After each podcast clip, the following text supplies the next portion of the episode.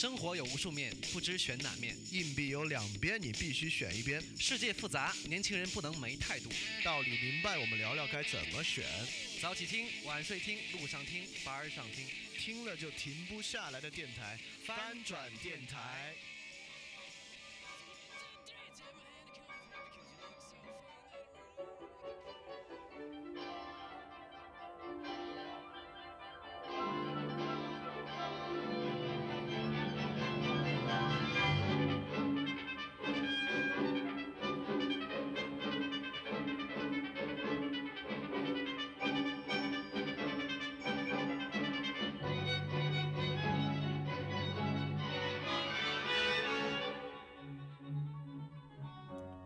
大家周一晚上好，欢迎继续来收听翻转电台，我们的每周的这个知识分享活动。那这周我们分享的是维特根斯坦。那么这是我们一直分享哲学家过来可能倒数第二个了。然后之后我们会去先讲一些别的话题。那么倒数第二位是维特根斯坦，倒数第一位是海德格尔。那这两位又被称为二十世纪最伟大的两位哲学家。当然这个东西没有任何权威机构去评定啊，这谁是最伟大的哲学家？因为在我看来，可能福柯比他们两位都要再伟大一些。当然，这个是见仁见智的事情了。总的来讲，他们都是二十世纪最重要、最重要的哲学家。那我们就正式开始今天的分享。那维特根斯坦是一位非常有魅力的哲学家，很多人认为他可能是最后一位拥有克里斯玛的哲学家。克里斯玛的意思就是这种魅力的意思。嗯，很多哲学家由于其独有的魅力为人所称道，那维特根斯坦也是一样。那为什么维特根斯坦如此出名呢？呃，甚至于很多可能对哲学并不感兴趣的人都对维特根斯坦有浓厚的兴趣。一方面是因为他的身世特别的传奇，就传奇到一位哲学家能够拥有这么一部曲折的自传，就是那本一会儿我们也会介绍那本著名的《天才之为责任》——维特根斯坦传。就第二方面是他的书写的如此奇特，又。充满能够引用的格言，就我们之前讲尼采的时候讲过，大多数哲学家的书啊写的是，呃比较晦涩难懂的，当然维特根斯坦的书尤其晦涩难懂。但总的来讲，比如说他像尼采的《查拉图斯特拉》，它里面都是由短的句子构成的，这样一句一句的话呢，很容易让人引用，当然也更容易被曲解。但是你读到里面任何一句话，你都会呃能够联想到与你与你自己的关系，虽然大多数时候是曲解啊。所以这样的哲学家呢，比较容易被引用，也比较容易被大家所了解。那么，我想很多即使对哲学没有那么了解，或者即使没有兴趣的人，可能都听过维特根斯坦那句著名的话，就是针对那不可说的，我们只能保持沉默。那这句话你可以应用到生活中很多的地方，在你。呃，无法去在思考的境地上，在你遭遇你所认为可能让你很不快的事情之上，你都可以用这句话来为自己找到某种哲学上的说法和安慰。就针对那不可说的，我们只能保持沉默。但如果你真正不了解维特根斯坦是什么意思的话，你那只能停留在曲解的这一步上了。但维特根斯坦其实特别重要。嗯，在做维特根斯坦这期分享的时候，其实对我自己来讲也是个特别重要的反思，就是为什么要做牛津通识的。知识分享到底有什么用？呃，因此这个有有有什么用来讲，就是你该以什么样的方式和策略来谈论这些话题？就是这样的问题都是在阅读和了解维特根斯坦的时候你会遇到的问题。当然，这样的问题维特根斯坦提给了所有的哲学家与哲学界，就是我们大家到底在做一件什么样的事情？就研究哲学是一个什么玩意儿？为什么要去研究这个？我们该如何研究？如何来说哲学？这么一个问题，所以说这也是他问给所有思想者的问题，也是所有问给这些愿意来分享和谈论这些所谓不可谈论之物的人的问题。那今天我们就来一起来了解一下维特根斯坦是一种什么样的观点。那一期肯定是讲不完的，我们还是分上下两期来讲。那在上期我们会讲一二三，下期来讲四五的部分。我们首先讲哲学在二十世纪，就是我们大多数人出生的那个世纪。因为我相信群里零零后应该不多啊。就在我们出生这个世纪，哲学进展到哪一步了？在进展到这一步的时候，哲学在讨论些什么？因为如果听过上两期黑格尔分享的人就知道，黑格尔认为哲学是有历史的，哲学是在历史中的，嗯，我跟黑格尔，呃，不能说我跟他黑格尔持一样的看法，这句话太不要脸了。应该说，我十分赞同黑格尔这个看法。哲学确实是历史的，虽然看起来哲学在回答本质问题，但哲学依然是历史的。所以我们要看二十世纪哲学在谈论什么问题。第二个就是大家一定都会很感兴趣的，就是维特根斯坦的生平，因为他度过了非常传奇的一生。那第三个就是今天的重点了，因为维特根斯坦的哲学。呃，包括我们后面要了解的海德格尔哲学都是一样，他们两人的哲学被被非常明显的分为前期与后期。就维特根斯坦前期哲学指的就是他的代表作，也是他这辈子生前唯一出版的一部哲学作品《哲学逻辑论》。那《逻辑哲学论》我打反了，《逻辑哲学论》的内容也是他生涯后期，也是他逝世之后由他的学生整理出版的哲学研究的内容。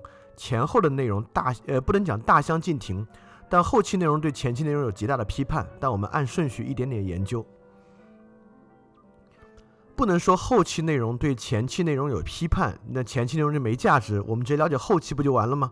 不是，我们会说，呃，即使很多哲学思想前后既有批判，但我们一定它前面的部分一样要去了解，因为不能说后面批判了前面，后面的思想就没有问题了，前面的思想被批判就没有价值了。啊，当然，如果一直听我们这种分享的同学应该很清楚，呃，黑格尔批判的发展了康德哲学，绝不能说康德哲学就没有意义了。呃，事实上，直到二十世纪，新康德主义比黑格尔的哲学，呃，更大的在欧陆上被接受，对吧？所以我们都能了解，这是一个很重要的事情。这种非常厉害的、非常在人类历史上有分量的哲学家，他提出的任何观点都是一种伟大的开创。那维特根斯坦更是如此。那我们就来介绍介绍。那么第一章哲学在二十世纪，那这个里面我们要讲的是什么呢？首先第一个观点就是哲学都存在于历史的阶段之中。例如古希腊文明，当然古希腊文明我们上次在讲黑格尔的时候其实讲过啊，就它厉害的像是一个奇迹一样。但古希腊文明对于政治论的极大的探讨热情，以及为何古希腊能够容纳那么多的政治类型，我们知道古希腊诸城邦都有不同的政治类型。包括政治类型孰优孰劣，与古希腊本身是一个山地文明，并且广泛的与周边的什么波斯啊、迦太基啊产生冲突，包括后来后来被罗马吞并，有很深刻的关系。那更容易被看清楚，就是我们以前介绍过马基雅维里。那马基雅维里他所处的历史时代就是文艺复兴时代，文艺复兴时期人文主义成为一种新的思潮，在这种思潮之下，人们讨论政治问题要脱离神学语境。因此，马基雅维里的君主论就是这么一个脱离神学语境之下，在人的基础之上探讨政治论的一部作品，也是现代政治的开端。那包括我们讲康德之前讲笛卡尔，为什么会有笛卡尔哲学？就是十五到十六世纪科学复兴，人们会发现哦，原来人的思维可能是这样的。我们已经开始初期的有一些最早期的实验心理学，因此在这个时候发生了著名的认识论转向。就人们从之前讨论人是什么，人是神的这么一种展现，人是神的那样一种展现，到一种认识论问题，我们人到底如何思考的问题，这个问题跟十五到十六世纪的科学复兴是分不开的。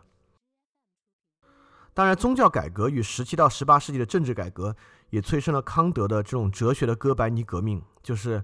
世界是我们的主观为自然立法，世界是我们所认为它的样子，这个跟过去的哲学完全不一样。会，所以直到今天，我们还在探讨康德哲学。那么，十九世纪资本主义与现代社会发生呢？那么就是我们之前讲的黑格尔，就唯心主义革命的顶峰。那么在英国呢，就出现了怀疑主义。也就是说，当资本主义现代社会这么大踏步前进的时候，人们开始想：这这这是我我们能知道这些吗？我们有可能了解？自然是什么吗？我们的经验是靠得住的吗？因为极有很多很多的经验开始进入我们的生活，包括类似于功利主义和实用主义开始的时候，我们开始具备怀疑主义精神，包括黑格尔也将唯心主义推向顶峰。当然啊，我们在维特根斯坦下了解的维特根斯坦后期哲学的时候，恰恰也会发现，在不同的时代里面，人们使用不同的语言来描述他们的生活，哲学也作为一种语言。虽然在维特根斯坦看来是一种语言的误用，但一样要符合这个时代的特征。因此，在历史中看待哲学，实际上恰恰也是维特根斯坦他的一种观点。那整个二十世纪哲学面临什么背景呢？我们之前在介绍哲学家的时候，都会对应的介绍他所处的时代。那二十世纪其实我们是最熟悉的。二十世纪有两次世界大世界大战，第一次世界大战和第二次世界大战。事实上，得到第二次世界大战，我们才把第一次称为世界大战。本来第一次叫做 The Great War，我们把它叫做终结一切的战争。结果发现它其实没有终结，我们后来又打了一仗。但现在有没有会不会再打？我倾向认为可能不会再打啊。那么在二次大战之中，原子弹与大屠杀带来了我们对于人类理性最本质的怀疑，就是如果人真的有理性，人真的能够掌控自己的理性的话，或者理性有用的话，为什么还会出现原子弹和大屠杀这样的事情？我们是难以理解的。那么包括二十世纪后半叶资本主义的异化社会，就我们现在所处的这种，包括多元文化等等的，就都是二十世纪哲学面临的一种新的情况。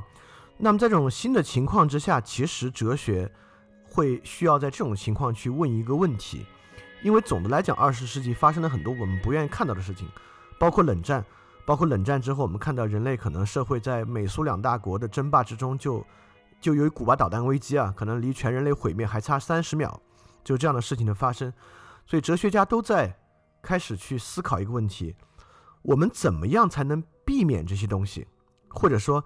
这些问题的来源是什么？就比如说，我们一直非常推崇的尼福柯，我们之前讲过两期福柯。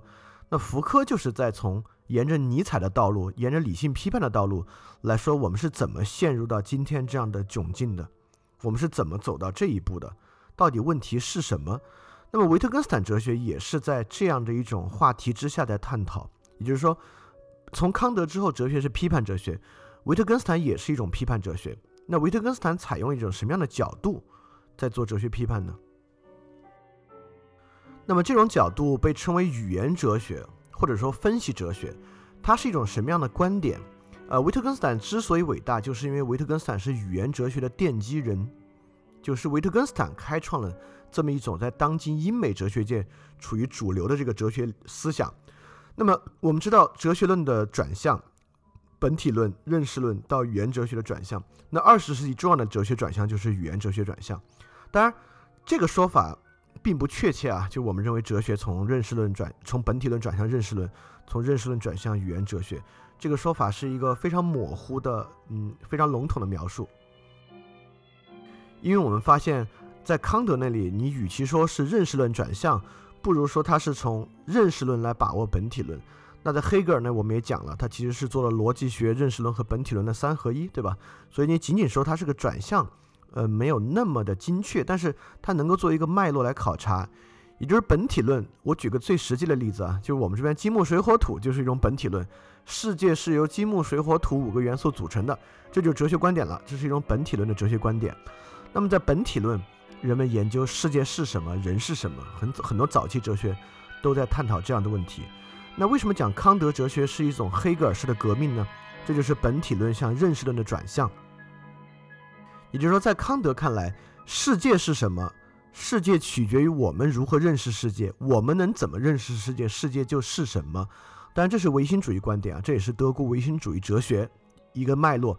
但直到今天，虽然我们接受所谓的唯物主义哲学教育，但我们这种哲学观真的对吗？这其实是一个很值得去思考的问题。包括量子力学为这个问题又提出了新的一些思考的方向。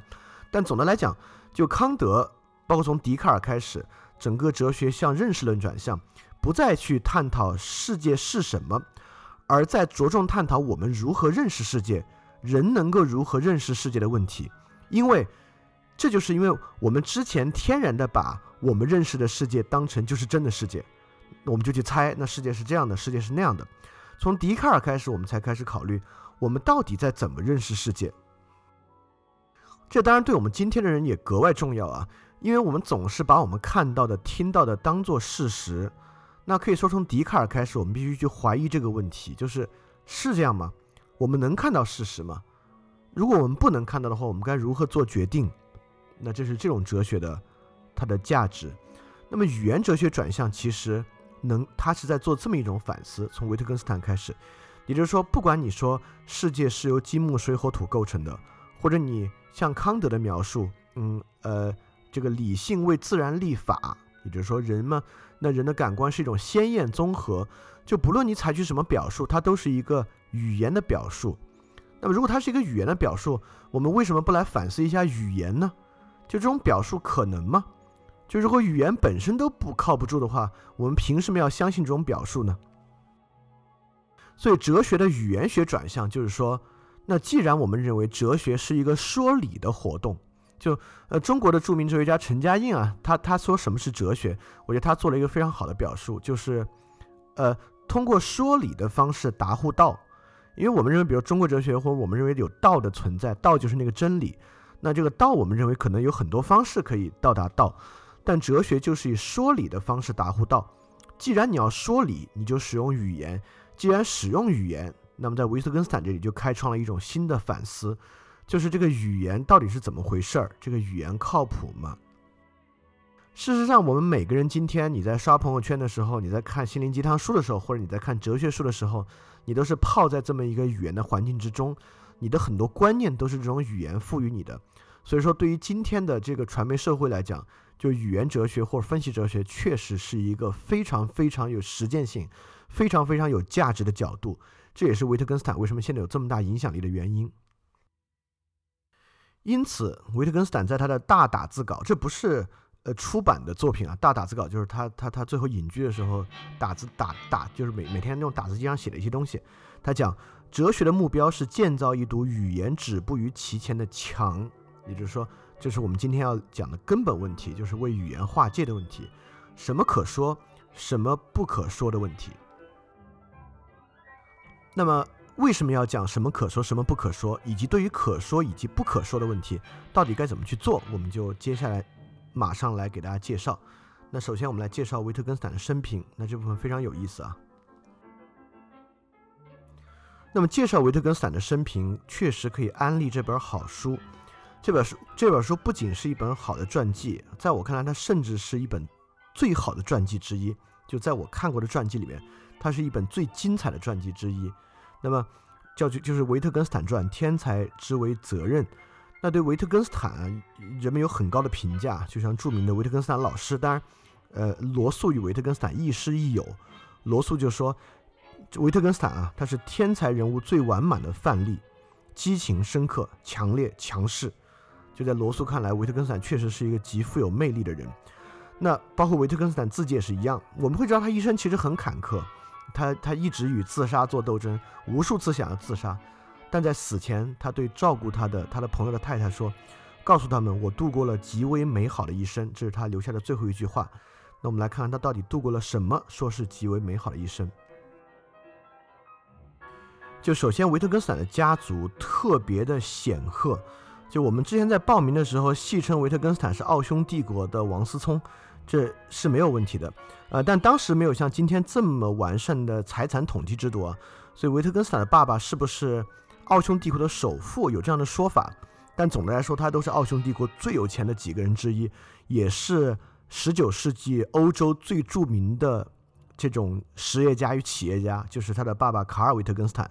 就卡尔维特根斯坦是欧洲的钢铁巨子，就是建造了巨大的钢铁企业。那么他的妈妈也一样，他妈妈的爸爸是银行家，他妈妈应该是哈耶克家族的，如果没记错的话，他妈妈的父亲是哈耶克的表叔。所以他们家是极其极其有钱的。那么他的父亲与母亲直接育有九位兄弟姐妹，维特根斯坦是他们家最小的一位。但这个家庭确实也有这个家庭的问题。那么这个家庭一共九个孩子，有一位是就早年夭折，剩下八位里面有三位都自杀。包括维特根斯坦一生也是困于自杀的这个困境之中。呃，据称来自于早年他爸爸。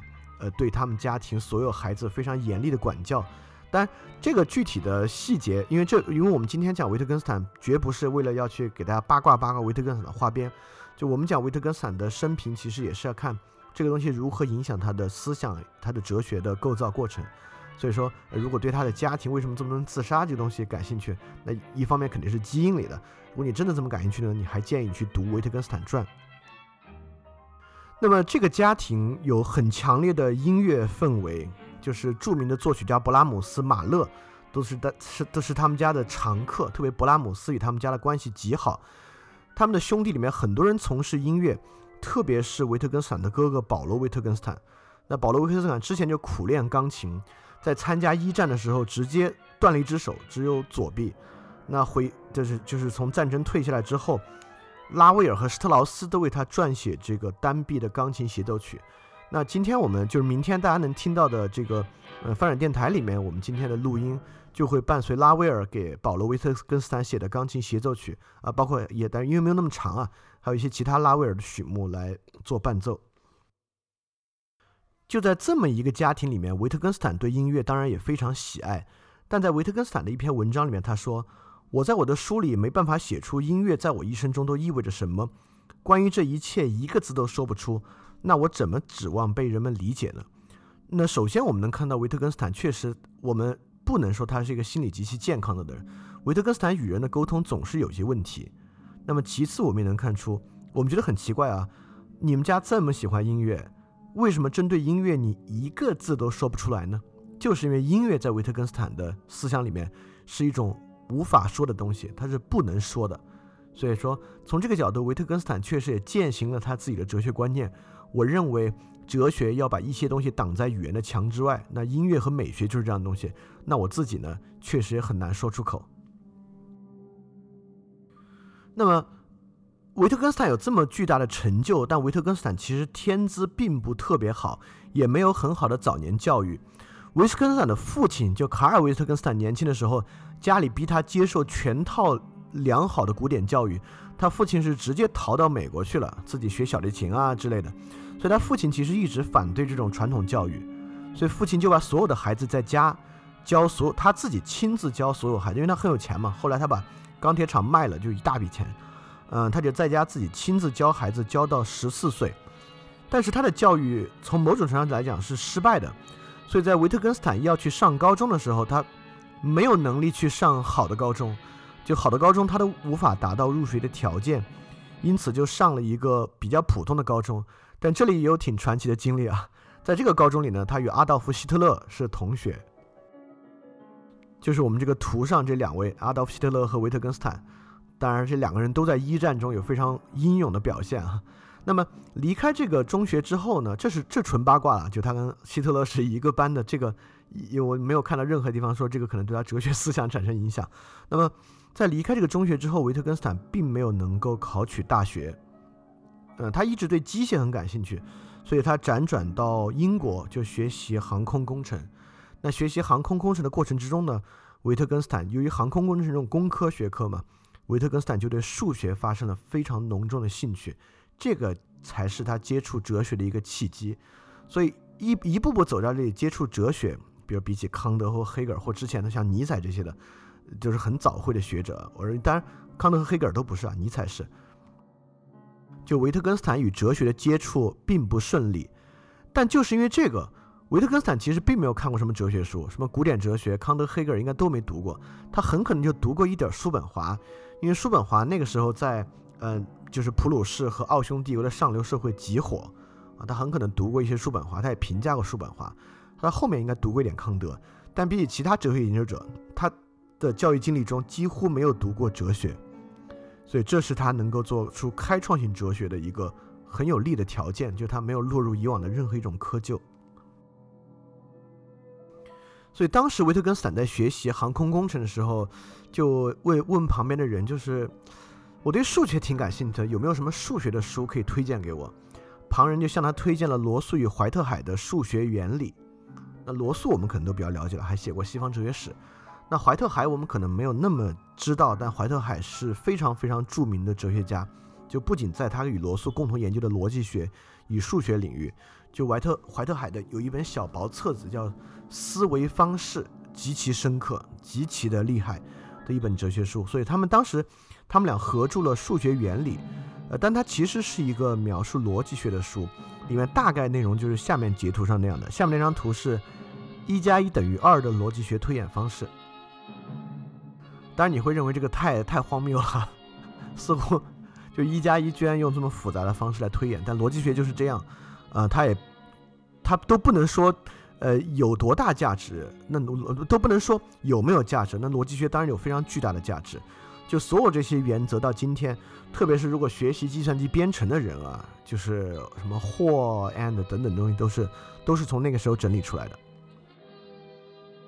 那在这个阶段，维特根斯坦就对数学发生了非常浓厚的兴趣。那他就想去，呃，因为耶拿就是他普鲁士的地方，耶拿大学，大家如果还记得的话，黑格尔也在这里工作过。那就想去耶拿，投身于弗雷格的门下。就弗雷格是罗素的老师，但弗雷格呢把怀特海介绍给了罗素，因此怀特海呃不什么怀特海胡说八道了。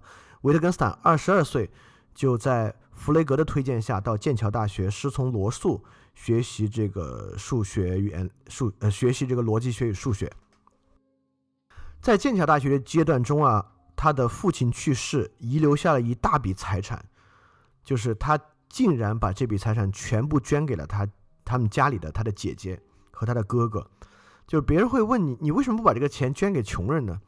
然后维特根斯坦说，我不愿意看到穷人因为获得这样的财产而堕落，而我的家人呢，他们已经够堕落的了，所以说再给他们多一些也无所谓。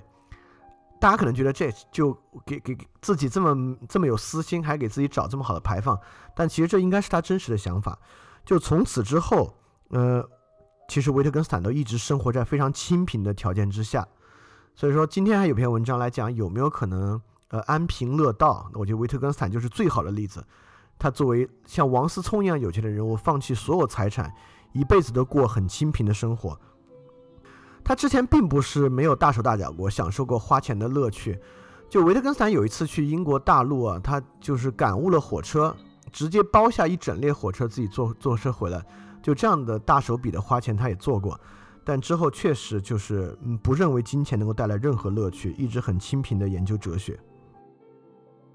那么维特根斯坦对自己的要求非常高，他日后生活中几次自杀的原因几乎都是认为自己可能不能再做出新的成就了。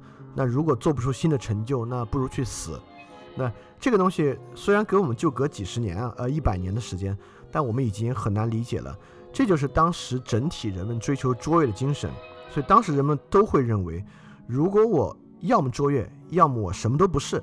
但在什么都不是的里面，就极端到认为自己要去死的可能也比较少啊。维特根斯坦确实很极端，他在师从罗素的早期，有一次就去跑到罗素那里，就直接问罗素：“你看我是不是一个十足的白痴？如果我是，我就去当个飞艇驾驶员；如果我不是，我就要成为一个哲学家。”那罗素当然鼓励他，认为他可以成为一个哲学家，这其实一直影响了维特根斯坦。我们知道维特根斯坦后期在剑桥大学教书的时候，是以劝退自己的学生而闻名的。维特根斯坦劝学生放弃哲学志向，让他们从事非常普通的蓝领工作。维特根斯坦有一位学生就一直在这个罐头装配线上工作，维特根斯坦对这个特别得意。你看，我把一个学哲学的人劝去当罐头装配工，这东西太厉害了，就是。这不是维特根斯坦心里阴暗啊，我们会发会发现，维特根斯坦对自己也是这样一个要求：就如果不能成为卓越的，我就什么也不是。那你去干一个钻头罐头的装配工，你还好在真诚。那在剑桥学习的时候，他经常去罗素那儿，就几个小时什么话也不讲，就在罗素的家里来回踱步。就罗素也很奇怪，就问他：“你到底在想什么？你在思考逻辑，还是在思考自己的罪孽？”就维特根斯坦就很暴怒的回答：“both，都是。我既在思考逻辑，也在思考自己的罪孽。那为什么要去讲这么一个细节呢？我们就会看到维特根斯坦在把逻辑学与伦理学做结合的时候是一种什么样的状况。那么第一次世界大世界大战爆发，当时普鲁士青年，就德意志普鲁士奥匈帝国青年，都有一股热情要上前线去保卫国家，或者入侵他国。”那维特根斯坦当然也是，维特根斯坦在军队中称呼他极其冷静且沉着。那么维特根斯坦自己在作战的时候写了很多笔记，这本书也集结，后来我们整理出版叫《战时笔记》。那他第一部书籍《逻辑哲学论》里面的很多观点都摘自这个《战时笔记》。在这里面会发现，维特根斯坦在前线啊，对战友的粗鄙感到非常的吃惊和难以忍受。他非常多次就想问人人怎么可以这样活？就什么都不知道，就什么分辨能力都没有，就这么活着怎么可以？所以维特根斯坦对于这些事情极端的缺乏忍耐能力，因此他在后期教学不管是他短暂的当小学老师，还是教哲学的时候，都是一个非常易怒的人。那维特根斯坦还非常非常有圣徒的心态，就是在前线上有很多的有很多的资料显示，维特根斯坦当时一心赴死。他在自己的战时笔记里也经常写自己希望自己可以就这么死了，这是最光荣的方法。有时也自我怀疑，我在哲学上很可能做不出什么太大的成就，还不如就这样死了可能也好一点。所以说，战场上有最危险的工作，维特根斯坦都会主动去。比如说他们在前线有一个观察哨，我们知道。一战最后进入堑壕战的这种绞肉机的过程啊，那在堑壕战里面，在堑壕前面的观察哨就是敌方炮火最容易向你聚集的地方，所以这种是最危险的，死伤率非常高。那维特根斯坦就非常的呃毛遂自荐要去观察哨，而且观察哨是轮班的，很多时候维特根斯坦都拒绝轮班，就我一直要坚持在观察哨里面，他就觉得自己要坚持到死为止，但最后呢，确实他也没有死。在整个这个过程中，维特根斯坦对宗教抱有极大的热忱。他在这个周期读到了托尔斯泰的《论福音书》，那读到这本书里面，他对整个宗教生活有巨大的向往。但他最后据说他直接去读《圣经福音书》呢，就感觉可能还不如托尔斯泰的这个福音，所以对宗教极其热忱。所以我们需要去思考，一个对宗教这种热忱、有圣徒心态的人。最后怎么会说到我们对宗教要保持沉默？任何对宗教的话都是胡说。怎么去理解这个东西？那么在这个过程中，他就完成了他的逻辑哲学论，因此来进行出版。啊，这应该让我们觉得很奇怪啊！就是一个人一边打仗一边还把书写完了，还可以联系出版，是因为我们对现代战争的认识是从二战来的，但其实一战的早期是这样一种情况。我们可以想象。在中世纪打仗的时候，两帮骑士在一个平原上作战，旁边农民可以一边锄地一边看，跟我没关系。那一战早期也是这样，就是打仗归打仗，你们在森林里打仗，在城镇边上打仗，但是在轰炸机和大大型的工程火炮被广泛运用之前，战争跟平民是没关系的。就两国家打仗，你们打你们的，人民的生活过人民的。就维特根斯坦在。在作战的间歇还可以回到家去休假，休假完了再上前线，所以在一战的时候的战争形态是这样的。他就写了自己的逻辑哲学论，出版非常不顺利。就好在罗素给他写导读，因为因导言，因为当时罗素已经非常非常有名了，是是是享有国际声誉的大哲学家。那罗素甚至在一九一二年还来中国讲过学，对中国当时的思想和接受西方观点也产生非常深刻的影响。那么罗素非常尽心尽力地帮他，包括写出序言。在写出序言之后，罗素把序言给维特根斯坦看，维特根斯坦都特别粗暴地回给罗素说：“你根本没有看懂我什么意思，就你没有理解我的哲学。”那包括维特根斯坦就把自己书在德国出版，就把罗素的这个序言翻译成德文。那维特根斯坦都特别不满意，他就找了个借口给罗素说：“这个德文版翻译的不好，我决定不用了。”但出版商那边就觉得这东西要没有罗素的序言啊，根本不会给你出版。所以，所所以可以看出，其实罗素是一个极有修养的人啊。就是，当然他也真心的欣赏维特根斯坦。就维特根斯坦确实在跟他沟通的这个时候，让他大为恼火。但他确实一直非常尽心尽力的帮助维特根斯坦出版了这本书。那出版这本书之后，这本书立马引起了极大的震动。我们可以想象，在一战的前后，我们中国翻译的外文书是极少的。但这本书居然在那个时候就被翻译成了中文。一九二七年就以《明理论》这个名字译成了一本中文的著作，就是这本《逻辑哲学论》。这本书极其的薄，篇幅极其的少。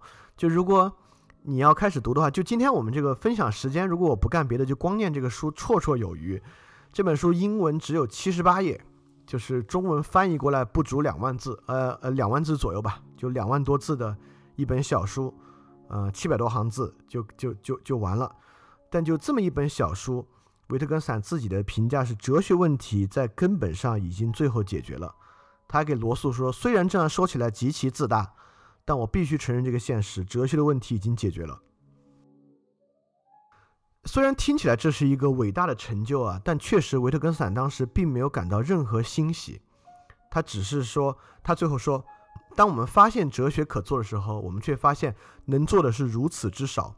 所以维特根斯坦在终结哲学的时候，自己并不开心，留下了很多很多的问题。我们一会儿会细说他的观点。因此，他真的很诚实，因为哲学就能做这么多了，所以维特根斯坦立即离开了剑桥，去奥地利的一所小学里面当了教师。就是就这么大的学者，去一小学里面，而且是一个山区小学，就很像中国搞那种希望工程的小学，就是到最偏僻的地方要找点志愿者去教书。就维特根斯坦毛遂自荐去那边，过了非常非常清贫的生活，在那里教书，还编了一本字典。那这本字典极其成功啊，是一本很成功的字典。但是就由于他非常严厉的对待自己的学生，可能很像维特根斯坦父亲早期对待他们家的兄妹一样，就在他们家的兄弟姐妹一样，就与当地的其他人，包括孩子和孩子的父母关系闹得非常僵。呃，包括里面有一位孩子天资很聪颖，维特根斯坦还想收其为养子，但其实人的父母还健在呢，就遭到了父母极大的反对，所以维特根维特根斯坦深感不悦，就很快离开了，也不也没很快，就最后离开这个小学。啊，离开小学之后呢，他他先去一个修道院当了一个园丁的助手。那么，在这个当在这个当助手的过程中，因为他确实一直保持宗教热忱啊，他还一直去看怎么能够去当一个修道士。那么，在这个修道院的时候呢，却被这个神父制止了。就神父认为他动机不纯，不能这么说啊，就神父认为他的动机并不适合当一个修道士，因此制止了他。还好制止了，不然后期维特根斯坦哲学就没有了。那么那个时候他也非常的郁闷啊，几近自杀，几几乎能让他没有自杀的就是两个事情。第一，他的姐姐委托他建一个宅邸，就维特根斯坦在人生最没有着落的时候，以极大的热情变成了一个建筑家。那么我们现在不会称呼维特根斯坦为建筑家，但在他的时代，他还活着的时候，特别是他最为他姐姐做建筑的时候，人们都称呼他是个建筑家，因为他的工作太出色了。他的姐姐宅邸后来还成为了保加利亚驻德国的大使馆，呃，驻奥地利的大使馆。就维特根斯坦的这个建筑，人们认为具有他的逻辑哲学论一样对称的美感，所以他真的是一个天才啊！他做很多事情都能够做得好。那他在维也纳的时候呢，就被就因为他逻辑哲学论真的很有名，被我们之前讲康德时候提到过的史里克和维也纳小组发现了。那维也纳小组是一帮有科学背景的人转做哲学，也是做科学哲学与形而上学的一帮人，他们相信纯粹的逻辑实证主义。因为我们知道维特根斯坦大概在说什么能说而什么不能说，那么史里克他们借鉴维特根斯坦的观点，就认为一切都能说，而且一切都是符合逻辑的，不能说的东西根本就不存在。那这与维特根斯坦的观点当然是很不一样的啊。但是当时在整个呃维也纳逻辑小组里面，史里克他们重新燃起了维特根斯坦对于哲学的热情，也在与维也纳小组的很多讨论过程之中，维特根斯坦终于发现自己早期哲学可能存在一定的问题。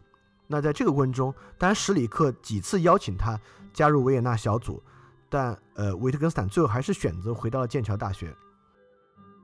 当然，史里克的逻辑实证主义对维特根斯坦后期哲学的呃这个变化有非常深的影响。我们讲到哲学研究的时候再细说。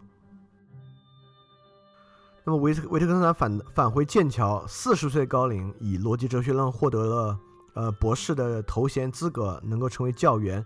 那他开始反思很多早期的观点。那这个时候，他认为哲学是一种治疗的哲学。就如果我们要类比的话，就是现在哲学是一种警察。呃，就这，它很像警察的价值啊。就是说，这种哲学它的目的是去看其他哲学或者其他说法，包括科学本身，它的描述，它从来不建构任何东西。就它不像建筑师或者任何经商的人去创立一个东西，他像警察一样去看他们。合不合理，合不合法，或者说法是一种语法的话，合不合法，不合法的话，他就指出。因此，他去是去治这种病，所以这个时候他认为是一种治疗的哲学观。当然，这个我们也会也会放到下里面去细说。那么，在这个周期，我们能看出他的授课风格也是非常独特的，就跟我们之前讲的黑格尔有点像。他上课的时候会很长时间不说话，陷入沉思，自己想自己的。甚至有时候会大喊“我真蠢”，在上课的时候讲“我真蠢，我真蠢”，然后学生也不知所云，但而且以劝退学生为乐，就劝学生放弃哲学，不能叫为乐吧，这这个有点太戏谑了，就是经常很真诚的劝学生放弃哲学，去做一些更有实际意义的工作。那在他在他生活的最后周期呢，他也逐渐厌倦了剑桥的生活，就回到了他他很喜欢北欧啊，他在挪威有个小木房子，回到那个地方隐居，撰写他的哲学研究。那最后是得癌症去世，由他的学生呃为他出版了他的呃哲学研究以及后期的一些作品。所以大概这就是维特根斯坦生平啊，他的做的很多为什么传奇之处在于他做的决定都不同于常人决定，他做了很多常人可能不会去选择的事情，包括放弃财产，包括从剑桥出来当小学老师，包括出来之后又回到剑桥，包括他对学生的观点都是非常非常独特的。而这么一个人又与海德格尔并称为二十世纪最伟大的哲学家，那大家一定非常想知道他到底。他的哲学观点到底是什么呢？当然，我们刚才已经介绍过一些了，那我们就更详细的来介绍，就来介绍他的第一本《逻辑哲学论》。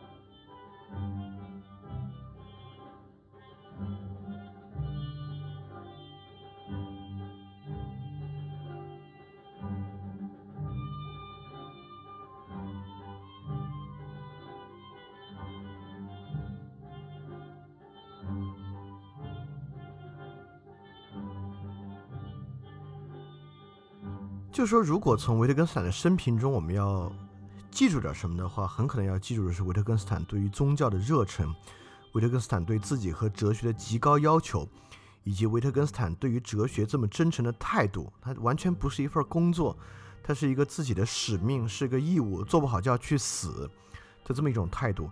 因此，在这个基础之上，我们可能更容易来理解《逻辑哲学论》这么一本书。那么，一本仅仅只有两万字、不到一百页的书，却认为说自己终结了哲学。呃，中国有一位研究维特根斯坦哲学家为这本书、这本两万字的书写的导读。这本书啊，就维特根斯坦这本书的研究一百万字，就所有这些都让这本书显得极有魅力，因为它充满了一种神秘的色彩和这种反差的吸引力的点。就为什么这么言简意赅的东西有这么大的力量？在继续讲之前，我不怕把它变得。更神秘或显得更有力量一点，但不是为了故意要去烘托这种悬念啊，而是可能要去真正很好的理解维特根斯坦的这本书。你确实要从这个方向去理解。那在这本书很难出版的周期啊，维特根斯坦给这个出版商写了一封信，在信里是这样讲的：这本书的观点是一种伦理学的观点，我一度想写在序言里的一句话，事实上并没有写。但现在我要在这里把它给你写出来，因为它对你来说也许是了解这本著作的一把钥匙。当时我要写的是，我的著作由两部分组成，写在这里的，再加上所有我没写的，正是这第二部分是最重要的部分。这当然很重要啊！就这样的话，你很难把它写在序言里，因为会给人造成极大的呃理解的障碍。也就是说，OK，有一个方法是理解你这本书的钥匙。你这本是分成了你写出来的和你没有写的，结果你没有写的是最重要的。那么这也是我们今天给大家分享要回答的问题啊，就是没有写的是什么？为什么没有写的那么重要，而且是理解这本书的一个钥匙呢？所以希望大家带着这样的疑问去听接下来的分享，而且可能真正的理解逻辑哲学论的观点。那么在书里其实有类似的观点，就是六点五四。我的诸命题乃由此阐明。当了解我的人通过这些命题踩在其上，而攀登至其上方时，终会把这些命题都视为无意义的，就像当他登上梯子之后必将之遗弃那样。这是著名的罗维特根斯坦的梯子论。啊，他跟他跟他跟书商那句话其实很像啊，意思是说，你利用我这本书攀登到那个位置，你就会发现我这本书没有意义，你会把它弃之不用。那也就是说，我们可以理解为，呃，这个梯子就是我说出来的部分。你攀登上这个梯子，你完全理解它之后，你会发现这个梯子没有用。更重要的是，我没有说的部分。所以他其实反复在论述这个观点。那什么叫六点五四呢？是维特根斯坦这本书是以十进制的方式写下来的，它非常的，呃，它非常的合逻辑，所以里面每一句话都对应一个编号，就是命题一到七，一又有一点一，一点一的下面有一点零一到比如一点一零，就这样的十进制。所以这本书，你你你你要查找什么话在什么话之下，都很容易找到它，因此非常合逻辑。所以我们今天引用所有呢，后面也会带它的这个编号，所以你容易看出来，呃，它是从哪个地方来的。当然，所有这些都在不断的增加这本书的神秘性和其他书的区别啊，显得很有我们最开始讲的那种克里斯玛，就是它的那种魅力所在。那么针对这个话题，维特根斯坦说。伦理的东西好像是由我的著作从内部界定的。今天许多人喋喋不休谈论的东西，我都通过在我的书中不与言谈加以限定。所以，为了完全理解这本书，我们可以认为，在这本书里面，维特根斯坦把逻辑分、把哲学分成三种哲学。第一种哲学是过去的哲学，呃，就是我们以前介绍的所有哲学。这种哲学在维特根斯坦看来是不能从事的，就我们不从事这个哲学。那另第二种哲学是维特根斯坦认为实际的哲学，也就是他开创出来的分析哲学。分析哲学做什么呢？是对过往哲学的分析，就去分析他们说的话有没有道理，错在哪儿，有什么问题。那第三种哲学是为了分析哲学奠基的哲学，就是为语言划界。因此，维特根斯坦这本书《逻辑哲学论》就是这第三个哲学，通过逻辑学为语言划界，他是为了第二个哲学准备的。为了所有做分析哲学和语言哲学的人能够拿去给过去的所有哲学来进行分析，你说的话到底靠不靠谱，到底能不能说，值不值得说？所以这本书的目的呢，就是为了分析哲学、语言哲学提供一个最基础的。当然，这在他看来呢，也就终结了哲学。所以说，维特根斯坦事实上是反哲学的。嗯，这样这话听起来可能不好听啊，但但哲学也没什么不能反的啊。从苏格拉底开始，认为一切追问的应该都 OK。那反正维特根斯坦是反哲学的，那在因为这本书其实极其晦涩，极其晦涩，极其晦涩，因为很薄嘛，你们在网上搜 PDF 多得很，你们要你们要有耐心可以自己看一下。那在正式介绍之前，还有三个概念需要阐明，因为这三个概念在这本书里面反复出现，也都是我们日常的词语，所以很容易误解，需要说一下在这本书里面它是什么意思。阐明这三个概念：世界、语言和思想。当我们平时讲世界的时候，特别是我们现在有一种所谓的唯物史观，我们认为世界指的应该是这个物质世界的总和，那就是所有我们摸得着、看得见的这些东西称为世界。比如说，我们有一个概念叫做假假设我们现在有一种概念叫存在，那这个概念应该完全在世界之外的，这可能是处于这是一种观念的东西。但在维特根斯坦这里，世界并不仅仅指物质世界。那么，在维特根斯坦哲学里面是没有唯物与唯心的划分的，所以或者我们从康德到黑格尔还可以说的是唯心哲学。那马克思最后这个路径是唯，当然这个也不是从马克思开始的，是唯物哲学。那在维特根维特根斯坦这里并不做唯心和唯物的划分，世界就是这个整体，所以这个部分要适应一下啊。所以我当里面提到世界的时候，我们一定要理解指的不是我们说的这个物质世界。那第二个是语言。这个语言在维特根斯坦前期和后期哲学有非常大的区别。在前期里面，这个语言还可以被认为，当时维特根斯坦跟包括嗯弗雷格、怀特海、罗素一样，就在尝试构造一种人工语言学派。也就是说，在他们看来，自然语言有问题，我们应该把自然语言变成某种人工语言，这个人工语言能够更好的来表述意思。如果大家记得刚才那个截图，就是罗素与怀特海数学研究里面论证一加一为什么等于二，那个复杂的东西，那个就是这个新的人工语言。大家不要觉得荒谬啊，就是这东西写写成这样怎么用？事实上，今天所有的计算机编程语言，特别是自然编程语言，都是一种人工语言。就为什么我们不用不直接用现在我们用的日常语言去编程呢？就是因为日常语言确实有问题，因此我们构造一个人工语言来表述一种逻辑。那么在这本书里面，当然会无数次的提到语言。这个语言并非指自然语言，而是指人工语言。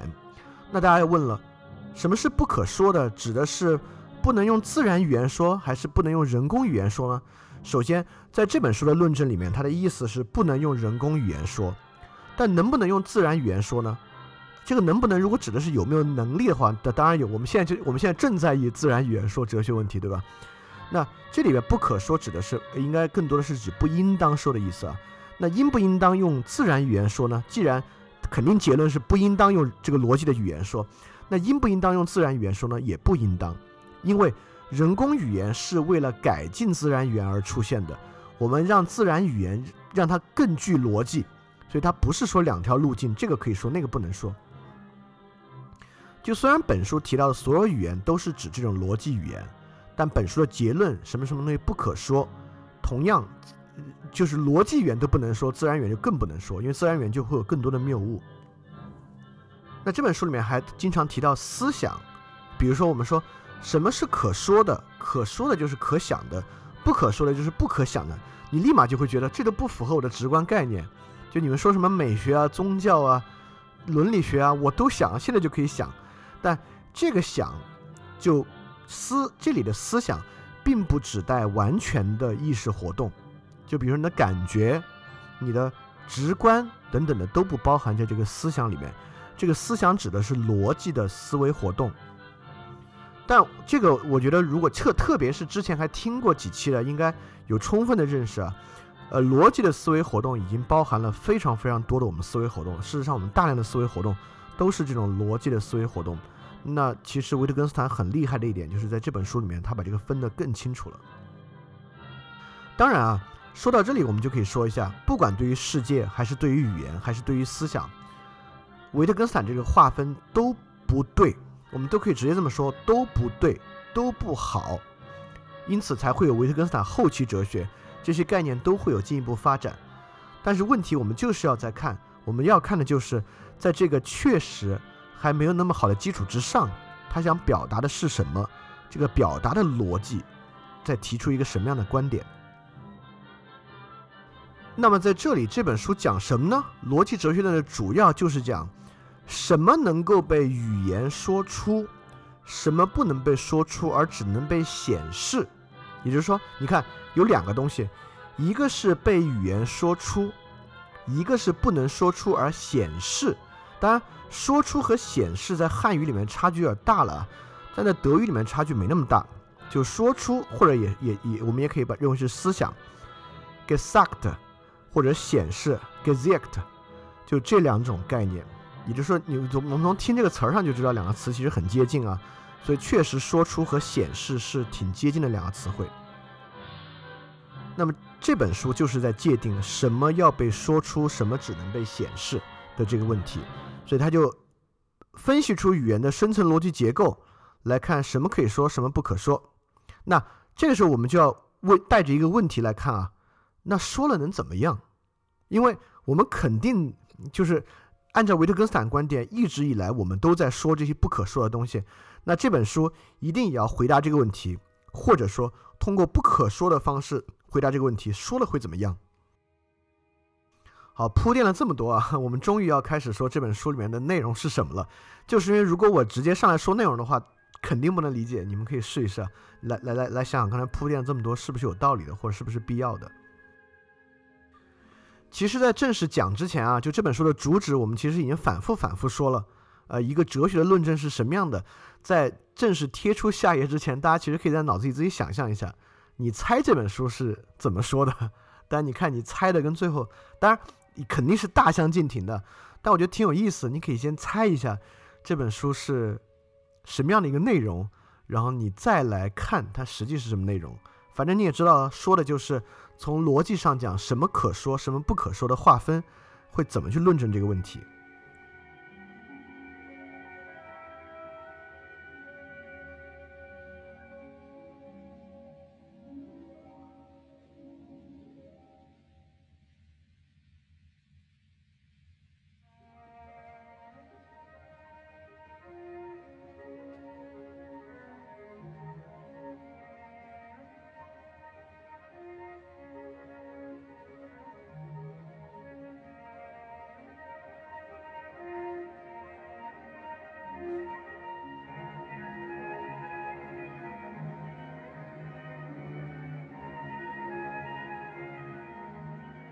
OK，我我不知道大家想怎么样，但通过刚才过程，你们应该可以发现，用语言去思维语言是个极难的事情啊。事实上，这在维特根斯坦看来也是不可说，也是不可想的。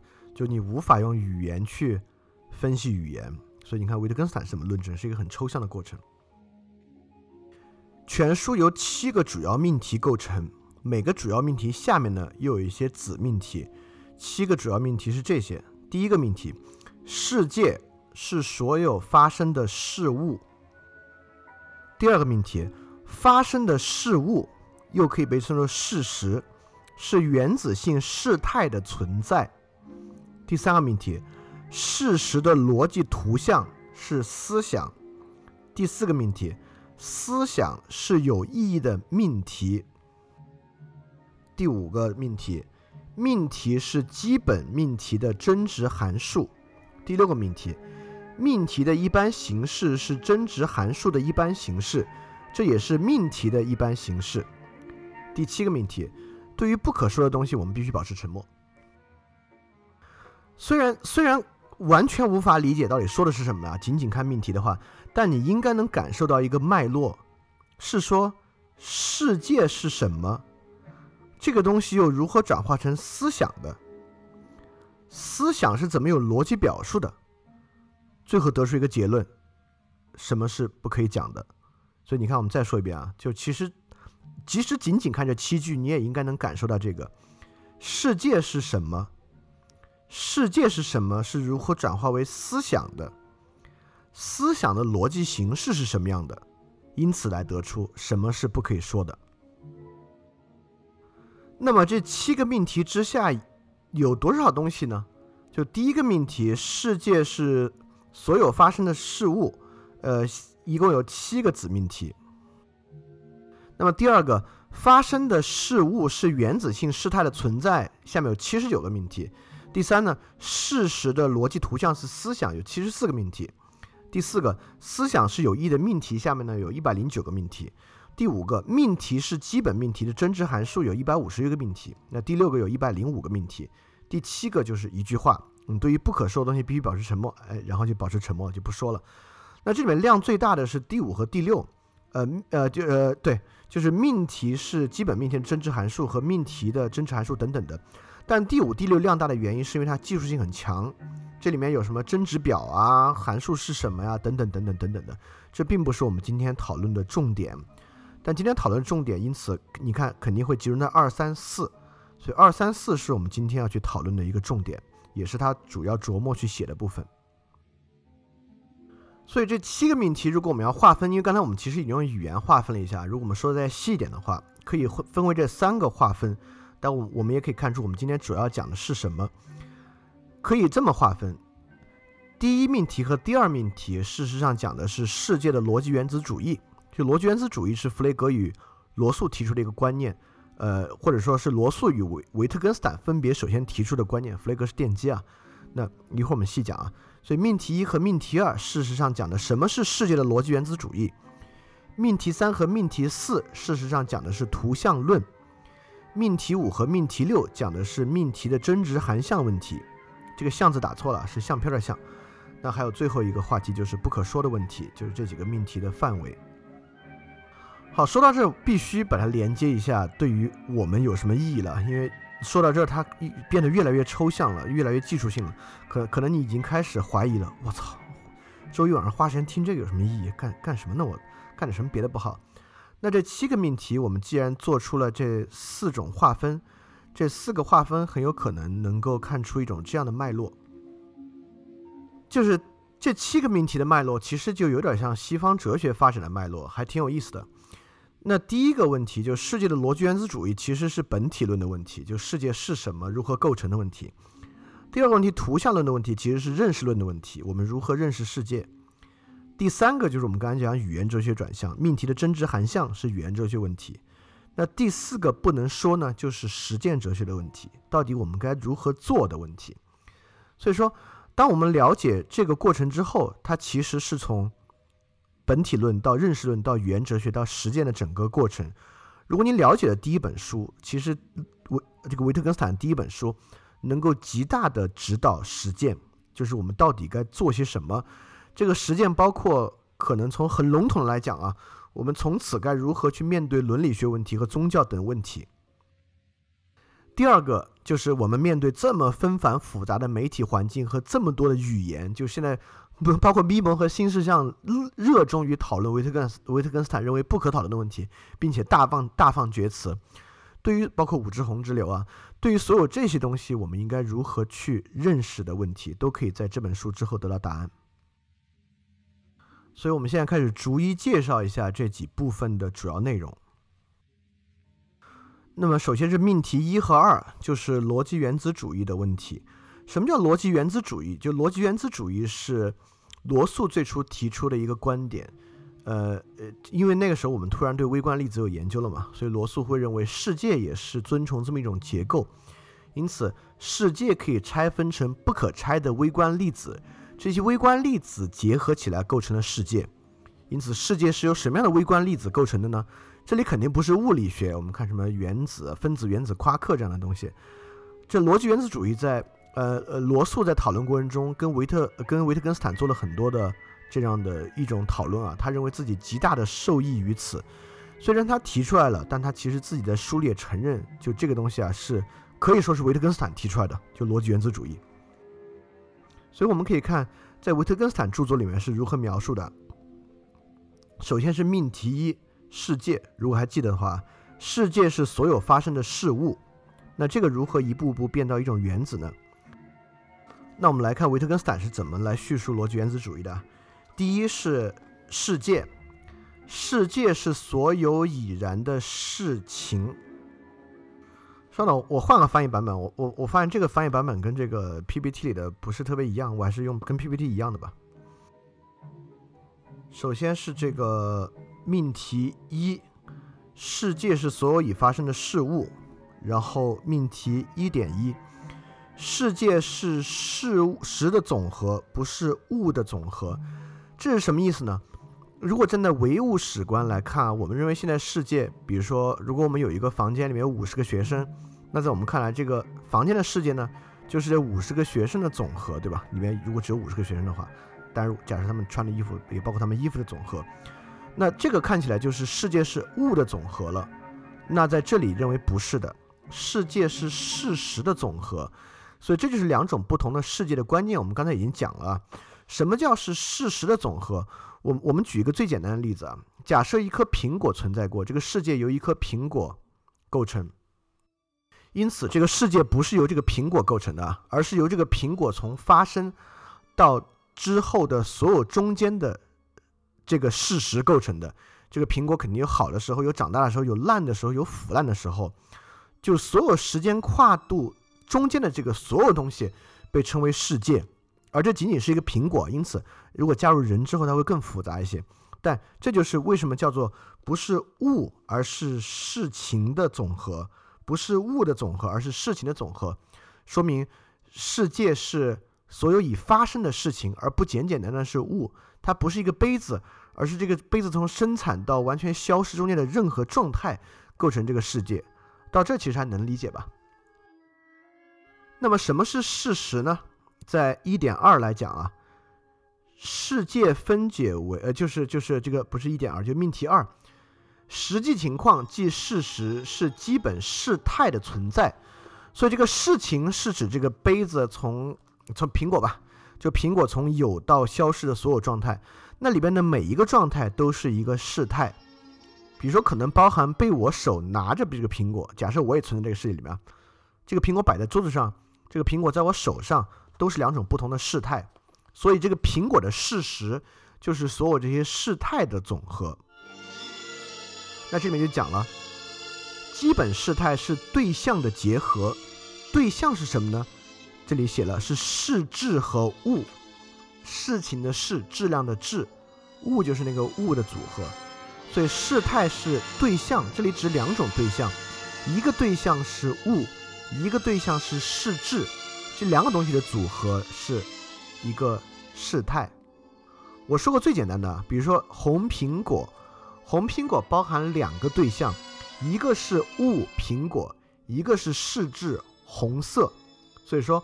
红色的苹果，这两个东西，这两个对象的组合构成一个事态，包括桌上的苹果，它包含了两个对象，呃，它一个是桌子，其实这里面应该包含了三个对象，一个是桌子，一个是苹果，一个是一个物体在另一个物体之上的这么一种视质，这三个对象构成一个事态，所以我们可以看事态其实包含了所有可表述出来的状态，包括有什么和他们的关系都包含在事态里面，所以说某种关系也是一个对象，这可能跟我们对对象这个词汇的最开始的。用法不太一样啊，但这但如果你去如如果比如说我们都学过英文啊，可能都学过英文吧，我我猜群里人都学过英文啊，就英文有很多表述，比如说 above something，on the top of something，inside something，outside something，就我们对于两个物体的位置有几乎可以穷举，别几乎了，我们对两个物体的位置有可以穷举的描述方式，就每一种这样的描述方式都是一种对象，它跟。两个物体一结合，就形成一个事态，这很容易理解对吧？如果我们我如果我们要描述一个事态，我们必须描述清楚两个物体的位置。如果要描述物体两个清两个物体的位置，又有可以穷举的描述方式，所以这些描述方式本身呢，就是一个对象。那接着说啊，就二点零幺二四，所有的对象就是所有可能的基本事态。所以你看，事态是由基本事态构成的啊，就所有的对象，比如说颜色这种对象。呃，颜颜色这里面还蛮特殊的，就我们刚才说的这个位置对象嘛，就所有位置对象就是所有可能的基本事态，确实，就是如果描述任何一个事态呢，这个事态也超不出这些基本位置的组合，所以在这里面认为对象是简单的，就简单的在维特根斯坦的这个哲学里面很重要啊。什么叫简单的？就是它已经不可再分了。比如说一个物体在另一个物体之上，呃，假设我们就笼统的说之上，第一它不可再分。呃，就之上已经是最小的一个单元了，你无法再说。第二就是它与其他的对象没有交叉的地方，就一个物体在它之上与它之下、之左、之右没有交叉的部分，之上就是之上。所以对象是简单的，指的是第一，它不可再分；第二，它与其他物体，它与其他东西完全不一样。这里面还有一个很重要的讲世界啊，就是有一个世界与逻辑空间的关系。在呃，就是一点幺三，在逻辑空间中的全部事实是世界，哎，这是什么意思呢？所以，什什么叫逻辑空间？也就是说，我的屋里有一个苹果，嗯，这个苹果现在在桌上，但我能不能想象这个苹果在地上？能，对吧？完全可以想象，也描述得出来。我可以想这个苹果在手上，我可以想这个苹果在架子上。我们假就这四个吧：桌上、地上、手上、架子上。那么，苹果。在哪里就构成这个逻辑空间？这个逻辑空间里面有好多事实，包括苹果在桌上、苹果在地上、苹果在手上、苹果在架子上。但因此就有真的和假的这些事实共同构成这个世界。但是呢，苹果在桌上是真的，其他三种情况呢，苹果是假的。呃，不是苹果是真的，就是苹果处在桌上这个事态是真的，苹果在地上这个事态是假的。也就是说。世界与逻辑空间的关系，就是说，这个世界啊，还不光是已然发生的东西，是一切的实际情况，包含了真的和假的。所以，逻辑空间中的全部事实是世界。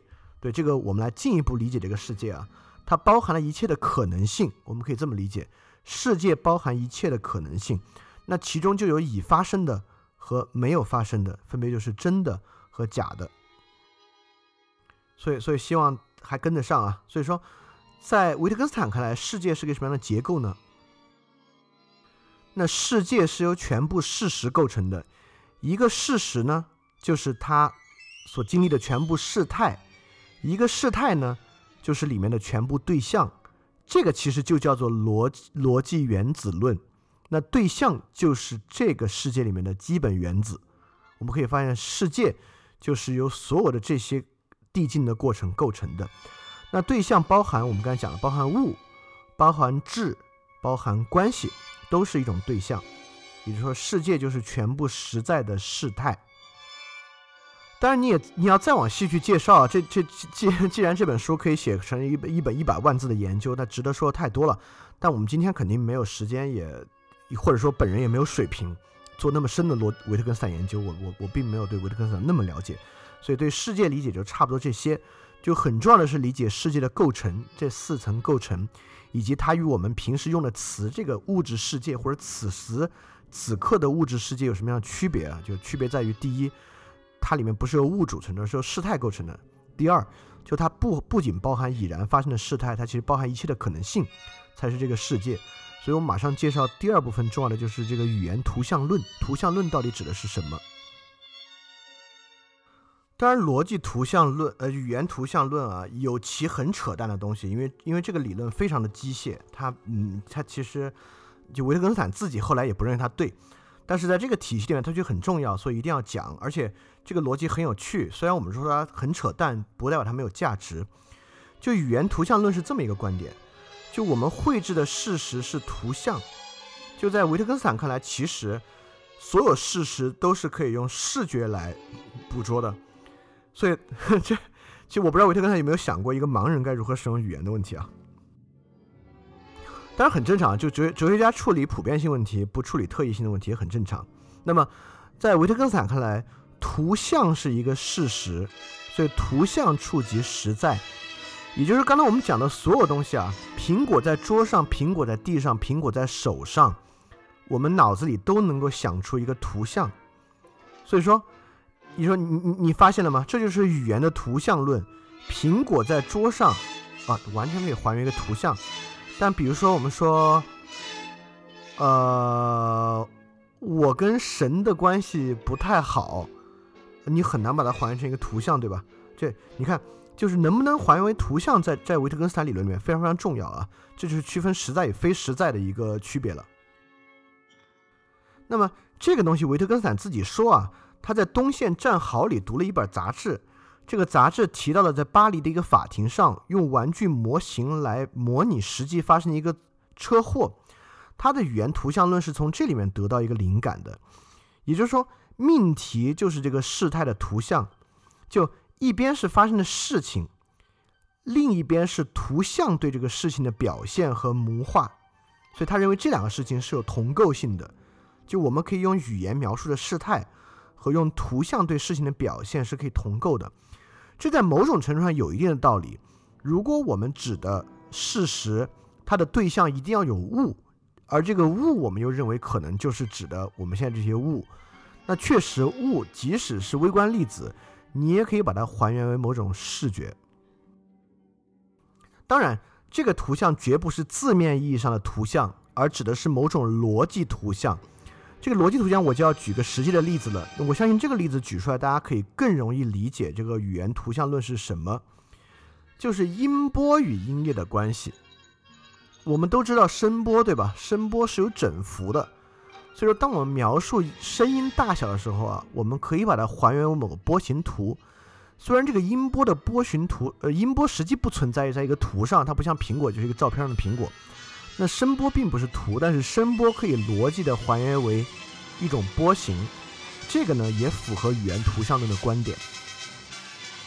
所以你看，所以声音是一种实在，声波是实在，我们可以用语言来讨论声波，因为其可以被还原为某种逻辑图像，所以说是这么一种观点。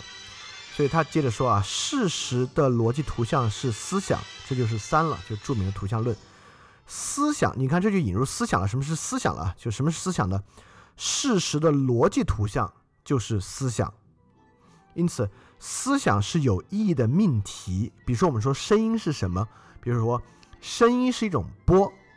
哎，这个既包含了逻辑图像，也包含了这个命题。它是个命题嘛？因为你可以反驳它，声音是不是一种波？对，它是一种波。它就是一个有意义的命题。那么三点零二。思想包含他所思想事态的可能性，可以思想的东西，也就是可能的东西。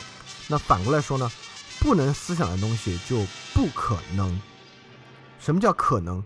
就它能够被还原为某种语言图像而存在，逻辑图像啊，就是可能的。那么三点一，思想在命题中通过可由，你看很重要啊，什么呢？思想在命题中通过可由感官感知的方式表达出来，也就是说。在这个地方，他认为只有可被感官感知的才可以说，才可以思想。那我们也说，这个思想不是指，不是指感受啊，是指逻辑的思考。所以在文特根斯坦看来，就语言图像论虽然是逻辑图像，其实本身是某种延伸的关系。也就是说，一场真实的车祸和我们在法庭上用模型模拟的车祸，和我们用语言表述的这场车祸，这三个东西是同构的，结构的构，这能理解吗？因为如果不能同构的话，你你你描述的是真的嘛，对吧？也就是说，这个东西是同构的。但同构我们能够发现，比如说一个，就就就像这个坦克模型啊，一个真的坦克变成一个坦克的模型，假设是一比三十二的，那我们知道它的逻辑是如何缩放的呢？也就是这个模型其实表达了真实坦，只要它足够精细啊，它表达了真实坦克所拥有的一切性质。因此，它的逻辑是把每个部分缩小和还原到它的三十二分之一，并组合起来，对吧？那这个呢，就是一种逻辑图像，就是它的还原方式。嗯，那这种还原方式我们当然能够理解啊，因为这个还原方式的存在，因此是同构的。那么，我们用语，假设我们用坦克，一定可以用语言描述。那么用语言描述的坦克，由于语言图像图像论啊，跟那个坦克也是同构的，这可能就比一个坦克模型要难理解了，对吧？模型跟那个真坦克同构，那废话当然同构了，所有东西都是三十二分之一嘛。那语言如何与它同构呢？哎，那就是接触到这个命题和真值含项的问题了。当然，如果听今天分享的同学有任何人有数学的底子，你应该就能够大致想得出来，这个东西跟拓扑学其实应该会有一定的关系。当然，由于我自己对拓扑学可以很坦率的讲，我对拓扑学了解很可能仅仅是定义，所以我就不接着往下细说它跟拓扑学有什么关系了，因为我也不知道。但如果大家有兴趣，包括我自己，其实也很想去了解一下拓扑学，这个应该，嗯，包括代数拓扑什么，应该还是很有帮助的。那我们接下来讲，嗯，这种东西跟如何跟语言同构呢？就是命题和真值含项的问题。所以你可以想象，我们如何用语言描述一个坦克的事态，对吧？我们说，一架灰色的坦克在桥上，当然可以这么讲啊，你可以讲它的炮管直径是五百毫米，嗯啊，很太。五百毫米太大了，对，不不甭管了，不管这些细节了。对你认为可以这么描述，对吧？所以说这些描述称为基本命题，就是四点二一，基本命题断言一个基本事态的存在。基本命题由名称构成，它是名称的一种联系。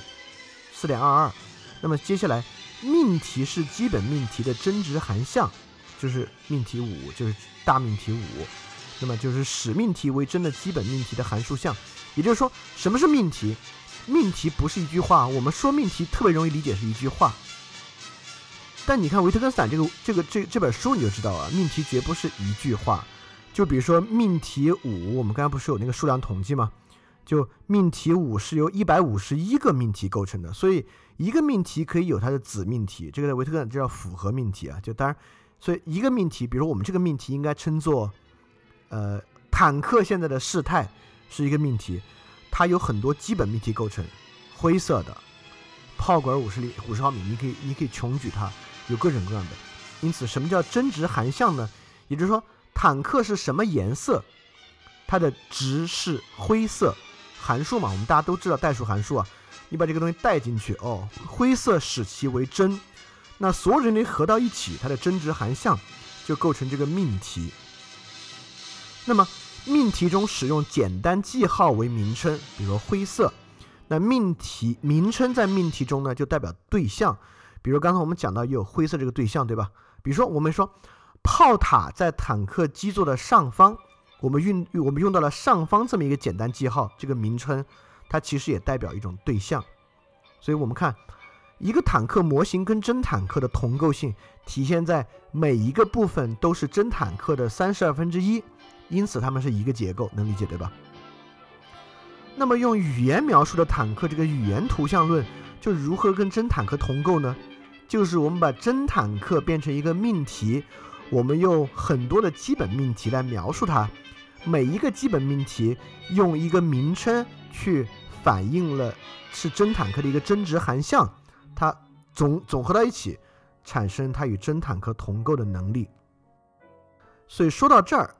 为什么它能够反映真实的那个坦克，就要说到世界与语言的对应结构了。讲这个之前有一个很重要的东西，是我们刚才为什么要举这么多例子，是因为例子让大家更容易理解。但维特根斯坦这本书里面一个例子也没有，同时罗素的书里有很多例子。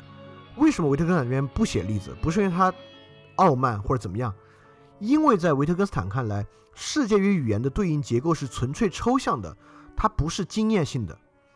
在罗素那里，虽然也是逻辑原子论，这就是他们俩同样名为逻辑原子论，但其实有很大的区别。罗素还认为世界存在的物是逻辑原子论的基本原子，我们自己去还原它。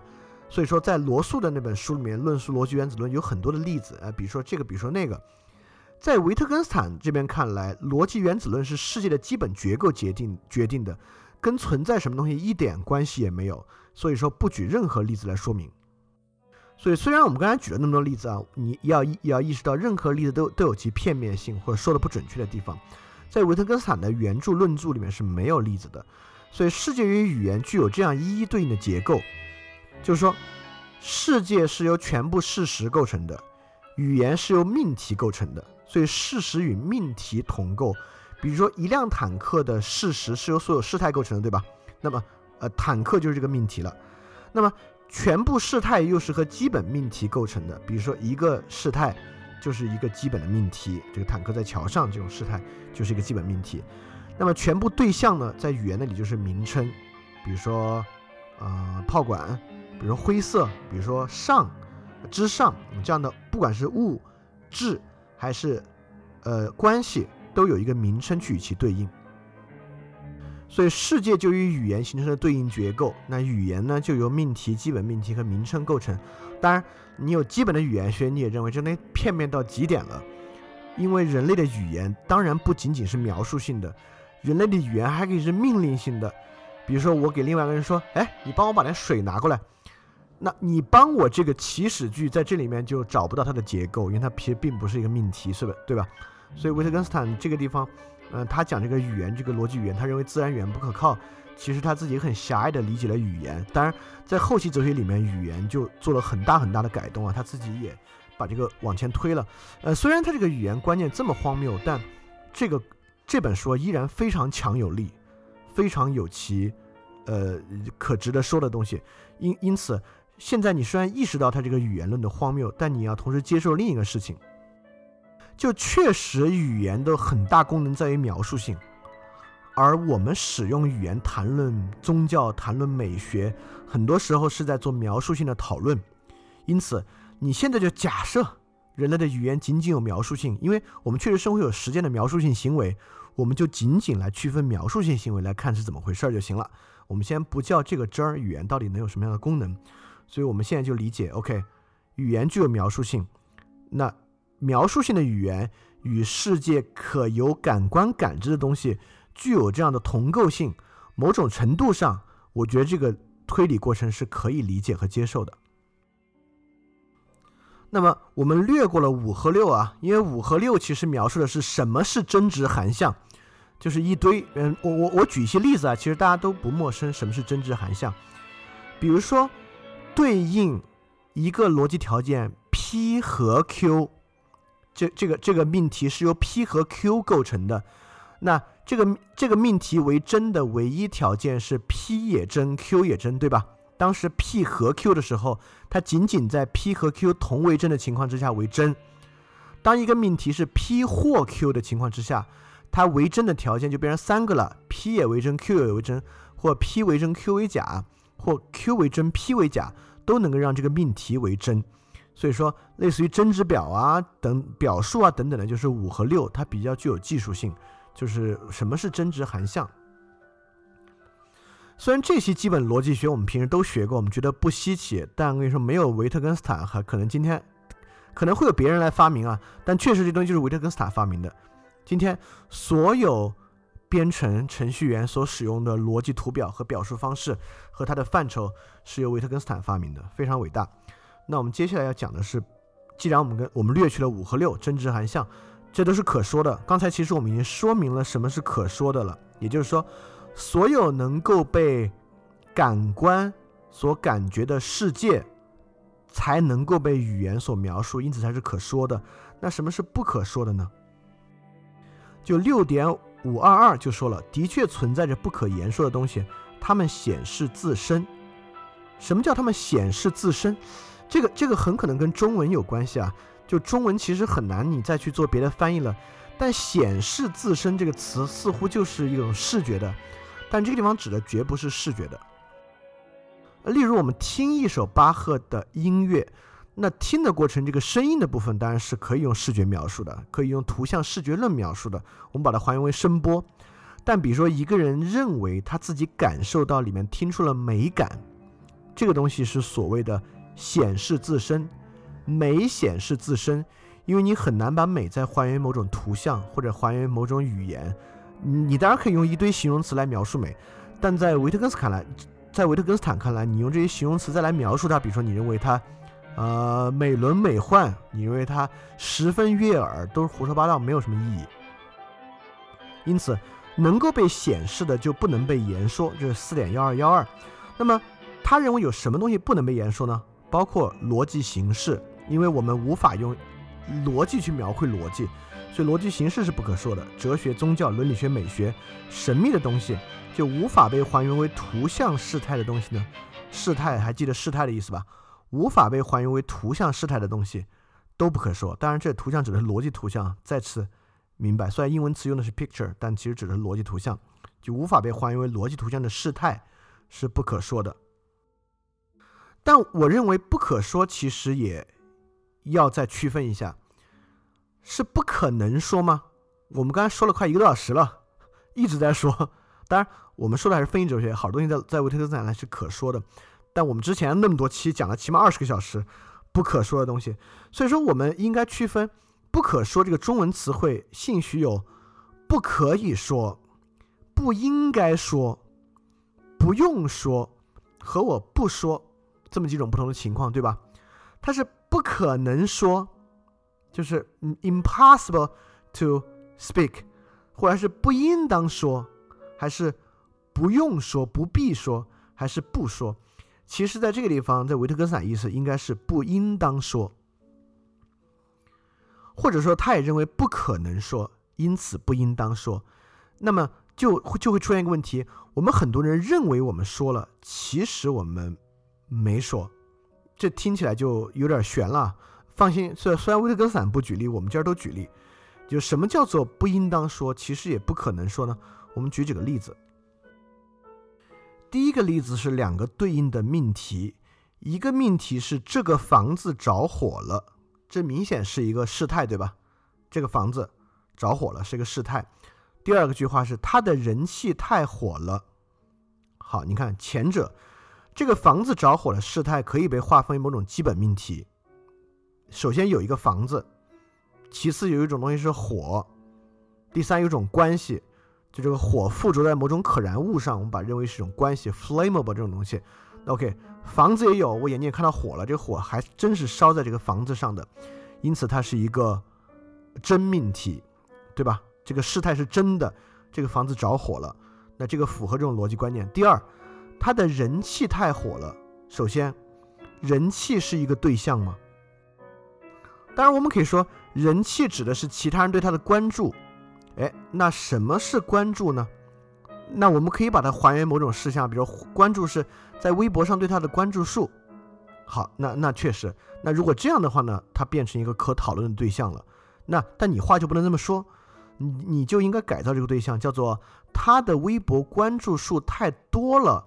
而不是他的人气太火了，就如果你说他的微博关注数太多了，哎，这个是一个可用语言表述的，但他的人气太火了，其实就非常具有不可言说的特性，而恰恰你看现在，就你去网上看任何电影宣传，甚至是网络大电影的宣传，他们都促使你相信主演的男女或者怎么样，在网上非常火，任何人都在说自己很火，但其实他真的火吗？但其实我们有办法判断他真的火吗？也挺难的。因此，这个火和前面那个火是完全不同的火，它是个类比，对吧？就因此，在这种对比之下，我们会发现一些类比其实没什么讨论的价值，它注定是不可讨论的。也就是说，他的人气只有还原为，或者不能叫还原啊，这个还原这个词在哲学里有特定的意思，只有表述为他的微博关注数、他的演唱会销量等等这样的东西是可被感官感知的，这样的东西的表述是符合逻辑的，我们能够确定它是一个真命题，而仅仅说它的人气太火了，不是一个真命题。那第二个我们举的例子是当前的美国总统很蠢，那这个是不是个真命题呢？但这个例子我们表述的其实是，呃，它看起来是一个命题，但事实上它必须被还原为好多不同的命题。也就是说，当前得有美国总统，且第二，当前有一位美国总统，第三，这个美国总统很蠢，因此这是个真命题。如果第一，当前没有美国总统，那就为假；第二，或者当前有三位美国总统，那我们就必须看，当前美国总统很蠢，就变成了。A and B and C 的命题必须 A 蠢、B 蠢、C 蠢才能判断当前美国总统很蠢。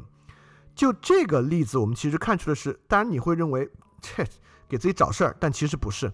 这个我们能看出来，这就是分析哲学的意义。就我们必须透过对语言的分析来发现它实际的命题是什么，我们才能够得出是真或假的判断。那你说真和假重要吗？真和假当然重要。比如当一个人告诉你长跑是意志力的最好锻炼，这是个命题，对吧？它是描述性的。当然，这个描述性在维特根斯坦看来是没法讨论的，因为意志力是一个超出感官的东西。但是你确实面临这样东西，对吧？它会决定你要不要花钱去买跑鞋，它会决定你要不要每天去花这个时间。所以如果你都不去判断其真假就去做的话，这不就变成一个很愚蠢的事情了吗？所以说，面对很多的表述，我们就是要去判断真假，或者我们要去判断这东西能不能表述。如果不能表述，有人还拍着胸脯给你做这个描述的话，这个描述就有问题。就比如说，我们每次海报上面顶上那句话“唯有真知让你自由”，其实这个表述在维特根斯坦看来是没有，是胡说八道的，是没有意义的。他像很多网上的承诺一样是没有意义的。对。你要这么严格来说，确实，真知是个对象吗？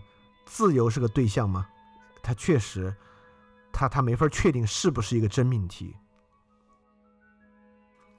啊，因此我十分愿意再举多举出一些例子来看，这种超出界限的语言是什么样的。比如说，我摘了一个新事项的话，叫做“心头上的结，怎么都还得是靠自己解”。那这种话，很多人当然听起来觉得很有道理啊。但如果你用这种分析的方式把它转化为命题，就如果你把心头上的结，什么叫心头上结，对吧？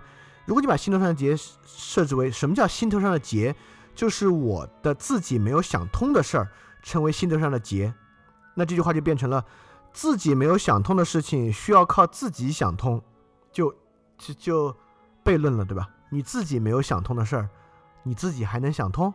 或者说，如果自己现在没有想通，未来可想通，那这句话也跟废话一样。也就是说，很多语言分析可以揭示出悖论。揭示出同一反复，揭示出循环论证，你就会知道它就跟没说一样。这确实是现在分析哲学在干的很多的事情。第二就是高晓松那位著名的话：“生活不止眼前的苟且，还有诗和远方。”那么这个地方，那如果用运用维特根斯坦方法就要去想了，那生活它就变成一个名称组合了。我们这个问题要为真，就必须生活这个名称组合至少要包含。眼前的苟且、诗和远方这三个名称，所以它会变成很多命题。存在名称主题名称组合生活。第二，因为眼前的苟且像是个事态，对吧？存在一种事态，眼前的苟且，因为其实到这儿它已经有问题了，就是对象里面名称里面名称我们都说都是简单的，简单里面不可能包含事态，所以它已经很有问题了。第三，存在名称眼前，存在名称苟且，存在名称诗，存在名称远方。你才能够论证生活不止眼前的苟且，还有诗和远方。这么较真的价值是什么？这么较真的价值，或者你你当然不必每次都做这么详细的分析。事实上，你一上来就能看出它的荒谬性。这么较真的价值就在于，如果你真正细细去想的话，很多说法就是没有道理，但你就是在受这个说法的影响。所以说，维特根斯坦说过这么一句话：每一次我要做的都是揭露一个类比。它一直引导着人们的想法，和人们不曾注意到它仅仅是一个类比。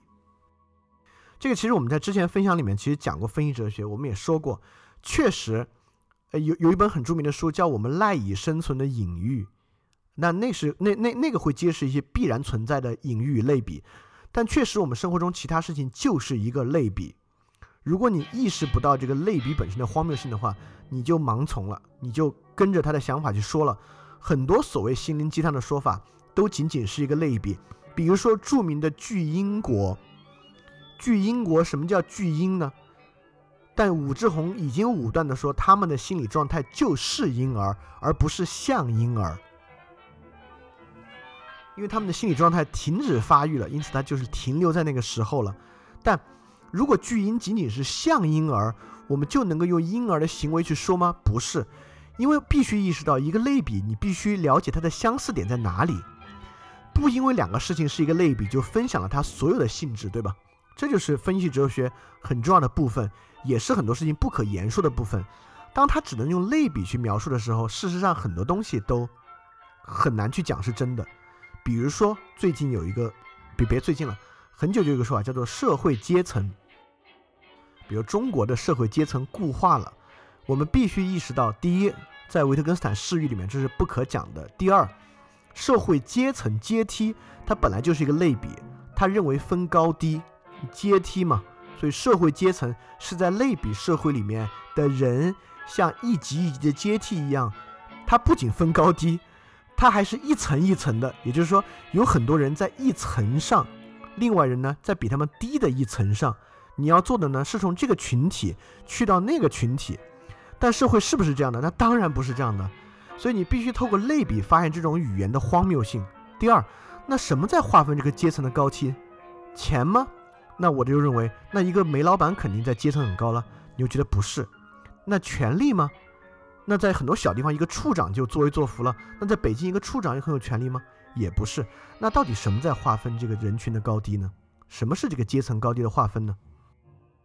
所以在这种的，呃，这种批判，就是语言学的批判之下，你会发现有很多我们平时说的东西都受困于类比本身，而它本身呢，可能是确实无法使用语言描述的。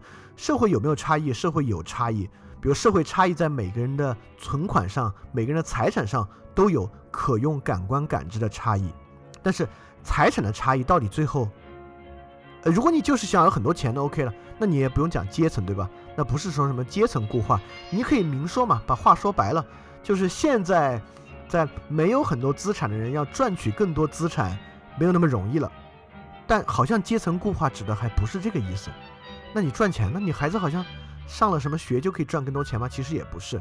所以，其实阶层固化也是个很好的例子啊。今天我们来看出超出语言界限的语言本身的荒谬性体现在什么地方，该如何去分辨。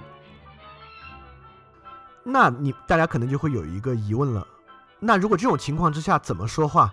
好多话都没法说了，对吧？因为我们太依赖于对于不可描述东西的描述了。那维特根斯坦的意思就是说，都闭嘴吗？或者在说话之前都这么去想吗？那第一，维特根斯坦这个东西主要是约束哲学家，但是这地方我们确实要细心分辨啊。呃，过去只有很少一个阶层的人在就形而上学问题发言。或者在就模式问题发言。今天互联网上可有很多人的话，其实是哲学家领域的话，包括人生是这个，人生该怎么怎么样，人应该怎么怎么样，对待自己应该怎么怎么样。虽然他们的水平等等远远不到哲学家，但做的确实是哲学家的事儿。在这个层面上，他们依然在维特根斯坦的这个讨论范围之内。那在这个层面上，我们能够隔绝这样的话吗？不可能。维特根斯坦引述圣奥古斯丁的一句话说：“他说圣奥古斯丁已经知道这一点了。他说，怎么，你这蠢货，你从不说蠢话吗？说点蠢话吧，无伤大雅。也就是说，维特根斯坦非常清楚这东西禁绝不了，因为在这样的观点里面，维特根斯坦认为人有一种本能，就是人的语言有一种本能，语言的不断的希望去冲破自己语言的边界。那我们就要问了，OK？这个东西不应当说，但人又有这种本能要去冲破语言的边界。那如果我说了会怎么样呢？首先就是二十世纪与维特根斯坦同样伟大的海德格尔，那海德格尔几乎的所有的哲学观念都是维特根斯坦认为不应该讲的。那他如何评价海德格尔？虽然很多人非常期待他们两位同时代的哲学家能够巅峰对话，但没有这样的机会啊。但评价过，在维特根斯坦评价海德格尔的时候，就认为海德格尔那个是一种，呃，冲破语言边界的内在冲动。虽然他认为这些都是胡说，都没有什么意义，但是维特根斯坦却说过一个，这种冲动是人类内心一种倾向的证明。我个人对这种倾向不仅深怀敬意，终身都不会嘲笑他。这这就要回到我们讲的维特根斯坦生平了。我们知道维特根斯坦一直是一个有宗教热忱的人，他也理解这种是一种冲动，他对这种冲动深怀敬意，终身都不会嘲笑他，是人类内心的一种倾向。因此，在维特根斯坦的这种哲学，维特根斯坦认为哲学是一个 remedy，是一个疗法，是一个治疗。也就是说，呃，中文的翻译叫做“让一切如其所是”。我们透过就是那个哲学警察，我们透过维特根斯坦介入某种语言的分析，让这些东西如其所是。也就是说，比如，透过我们刚才对于所谓社会社会阶层论这么一种社会结构的哲学观点，我们让它。消解它，让它如其所是。我们终于知道社会不是这样，因此说了会如何呢？OK，每次有人说这样的话，就是一次哲学 remedy 这种治疗的机会。透过分析哲学与语言哲学对那种哲学的分析与消解，让一切如其所是。那么，这时候我们可能又会想，那 OK 啊，那大家胡说吧，反正有人用分析哲学来来消解它。但是不是这样呢？其实。又不是，因为维特根斯坦也说，每一种冲破语言界限的尝试都至少带着一种方向。也就是说，维特根斯坦对其怀有敬意的，当然指的是海德格尔这种语言的尝试，而不是咪蒙或新石像的这种语言的尝试。当他说都至少带这种方向，那方向我们可以认为有好有坏，因为一因为一个事儿既然不应说，就说明它至少没有好的，对吧？好坏是可以判断的。我当当然，我我也认为，很多对于哲学问题、心灵问题、宗教美学问题的胡说八道，都其实在带来非常非常坏的影响。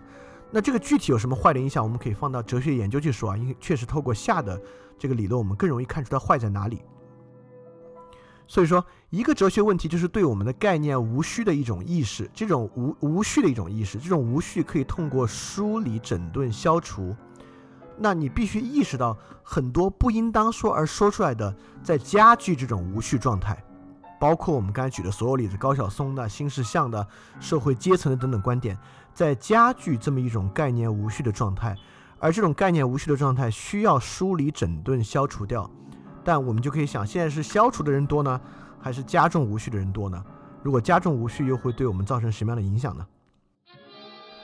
所以维特根斯坦哲学的它的早期就是逻辑哲学论，以及其开创出来的分析哲学，就是对于所有在他认为在感官所不能意识到的东西之外，去又去言说的东西，我们该如何去消解它？所以回到最开始那个问题，维特根斯坦说，那么所有我们现在认为重要的是我没说的部分，那没说的部分是什么呢？就是哲学伦理。美学，也就是说，很多人认为维特根斯坦在这本书里面认为其最重要的，为什么说它是一本伦理学的书籍？就是维特根斯坦看到语言对于那些真正宝贵东西所带来的伤害与与对那些东西所带来的不利的影响，因此禁绝言语它，将其回归到自我显现的状态，是去捍卫这些价值的方法。这个维特根斯坦生活的年代没有大众媒体，没有互联网，可能还不明显。今天我认为维特根斯坦的这个论断已经非常明显的显现出来的，在互联网上无数针对哲学、针对宗教、针对人生等等意义的胡说八道，事实上在对这些价值形成巨大的冲击。当然，我们现在没有任何能力去禁止他们讲，我们没有能力去让他们不说。那第一，至少能做到的，透过这样的哲学观点。我们能看到的重要的问题，恰恰是这些在被胡说的问题。当我们分清了能说什么的时候，我们发现哲学能做的如此之少。但哲学能做的，就是在所有人胡说八道的时候，还应当有人去试图消除这种无序状态，运用分析哲学的方法去戳破那种类比以及类比本身是的有害成分。能够将这些问题得到新的捍卫。所以这可能是维特根斯坦早期哲学留下非常重要的一个话题。而这个话题一定还有另外一部分需要解决。那既然宗教、美学、哲学这些东西不能说，那该怎么办？那我们第一，我们不想当帮凶去胡说八道；第二，我们有时候兴许可以去做一些消解的工作，但本质上应该怎么去做呢？我们不说的话，能怎么去做呢？那这里面展现出来的是什么呢？我们就会在下讲哲学研究的时候去把整个这部分揭示出来，也就是，我们进一步揭示维特根斯坦说的第一本书最重要的是那些没有说的部分。那这些没有说的部分如何变为一种实践哲学观念，就是我们在下要去讲的部分了。嗯，今天时间比平时还长一点，也感谢大家今天的时间。那么我们今天的分享就差不多是这么多。